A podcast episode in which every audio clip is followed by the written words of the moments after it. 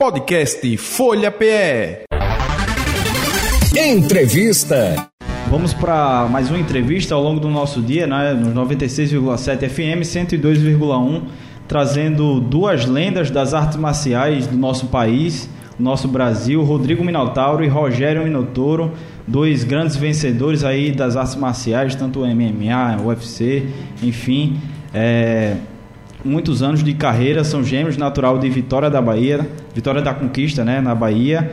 São líderes do Instituto Irmão Nogueira, Irmãos Nogueira, promove a prática esportiva aí entre crianças e adolescentes em vários estados do Brasil e vieram aqui no Recife, chegaram ontem, né, no Recife.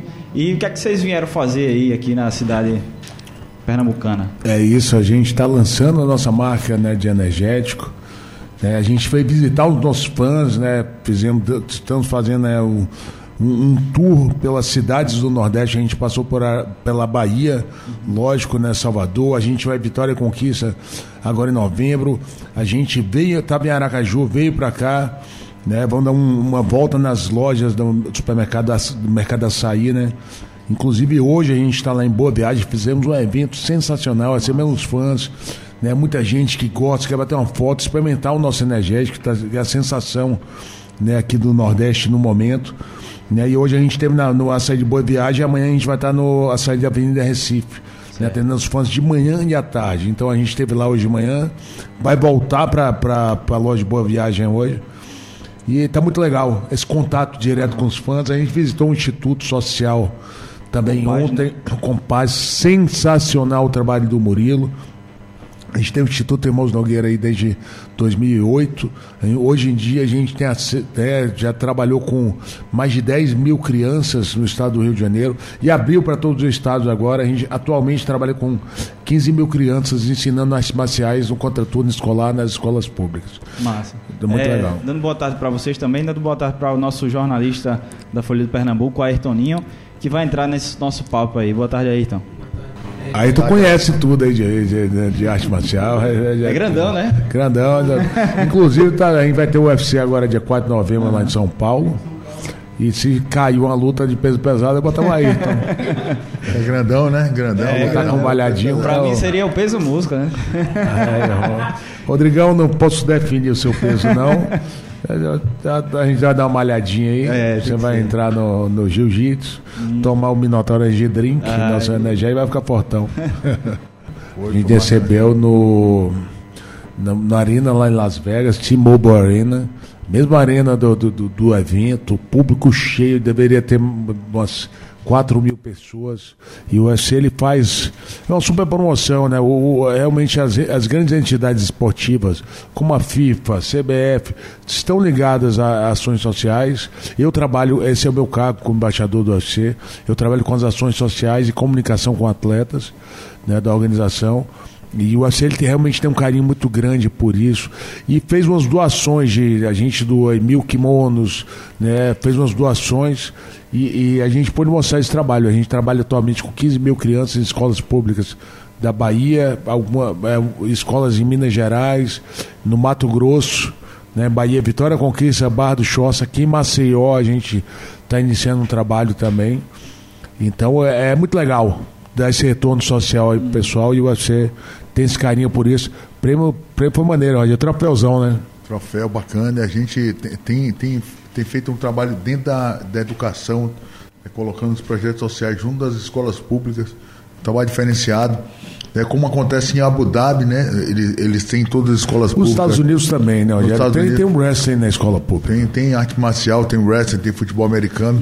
Por que não investir nesse projeto esportivo do Brasil, né? Então a gente veio tem um material didático, é uma coleção, são 42 livros, a gente faz o esporte para as fronteiras, umas cartilhas que a criança começa a se interessar pelo esporte, leva isso para casa, a gente coloca um trabalho junto com as famílias também, com a parte de assistência social, né, para a família ficar mais perto da educação da criança, do esporte.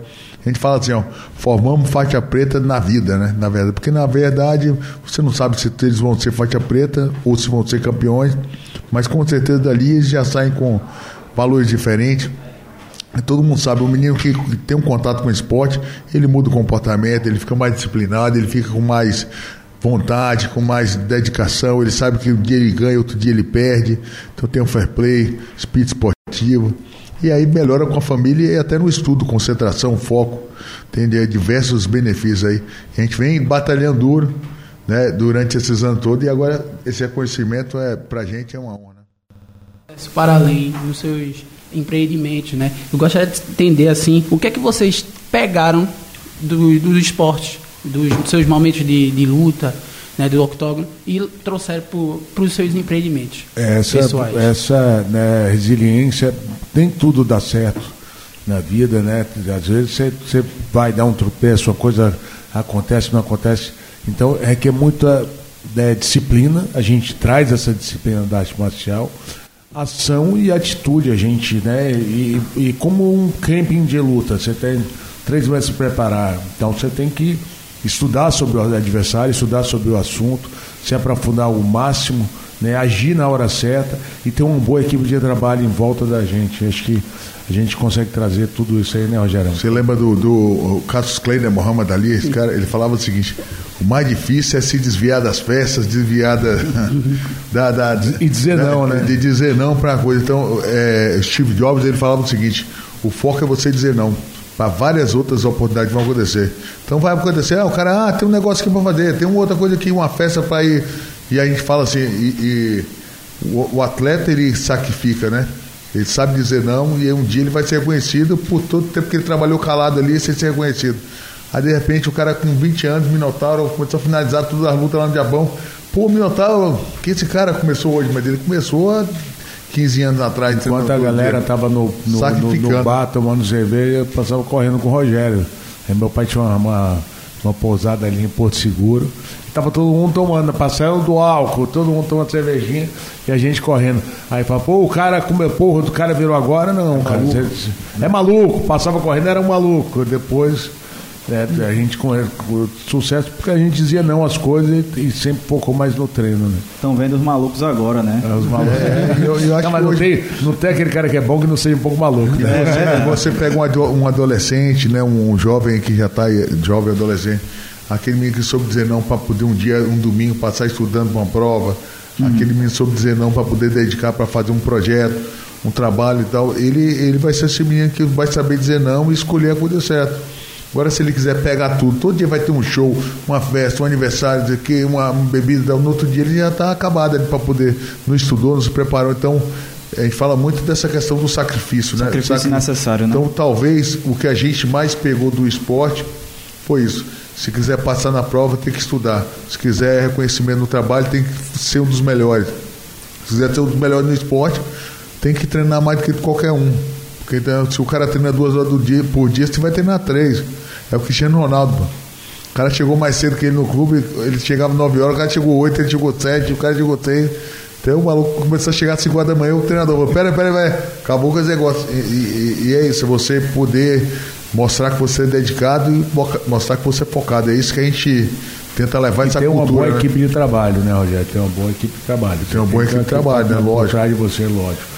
O lutador, ele entra no octógono para lutar no esporte individual mas ele tem até 13 pessoas de equipe, né? Juntando com os pais, quatro treinadores, quatro modalidades diferentes. Preparador físico, um fisiologista, um nutricionista, alguém que cozinha. Se você olhar, você tem 13 pessoas na sua equipe, fácil, uma equipe boa. Uhum. Certo. Vou fazer uma, uma, última pergunta. Vocês tiveram experiência em vários países, já, já citaram já aqui Japão, Estados Unidos, já soube que vocês estiveram em Cuba também, né? Então eu queria saber como é, o quanto vocês aprenderam nesses espaços diferentes, o que, é que vocês conseguem tirar de cada é, lugar que vocês estiveram. Então, a, a gente viu muito, Rogério, e aí na maioria dos países que a gente passou, a educação e o esporte andam juntos. Porque o esporte ele é, educa é, ele é educacional, ele é educativo. Né? Então, é, o, o, aluno, ele, ele, ele aprende escolaridade né, na, na, escola, mas a educação ele aprende em casa. O esporte tem a capacidade de educar. O aluno que ele cumprimenta o tatame, o aluno que ele pede licença para o professor dele para sair do campo, né, tá jogando basquete, para sair do campo, ele vai pedir licença para na casa dele com a mãe dele, ele vai pedir licença no trabalho, ele aprende as posições de hierarquia numa faixa mais graduada, isso ele vai levar para a vida, o trabalho. Então, Eu, eu consegui ver muito isso em Cuba, eu consegui ver muito, muito, muito no Japão, com a hierarquia das faixas. Né? A gente viu isso nos Estados Unidos, o aluno ele é formado high school, college, para o, o, né? a educação e o esporte, eles vão junto, ganham bolsas. Né? Então, eu, eu, a gente pôde ver isso e a gente viu a necessidade é que o Brasil tem de fazer essas coisas, né? valorizar o esporte. É isso, gostaria de agradecer aí a Rogério e, Rodrigo, né? Rodrigo meu xará, inclusive. Lá, lá, lá. cara é bom, cara é bom. E a Ayrton também pela disponibilidade. Sucesso aí na, na correria de vocês.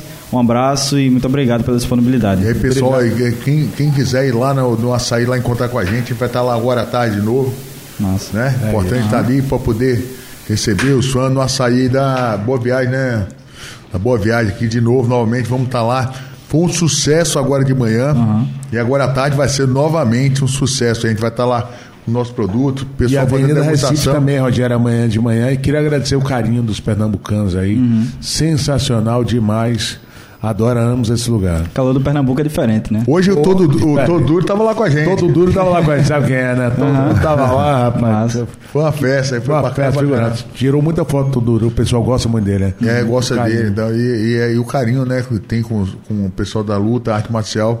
Né? A gente vê assim, uma surpresa, uma grata surpresa de estar aqui e ver que bombou, bombou. Hum. E a gente está esperando mais hoje e amanhã na na Avenida, Avenida Recife. De, vem de Recife, né? Também lá no Açaí lá. Vai bombar. Beleza. Valeu, valeu, Ayrton. Até mais. Valeu, Ayrton. Obrigado, irmão. Valeu, valeu.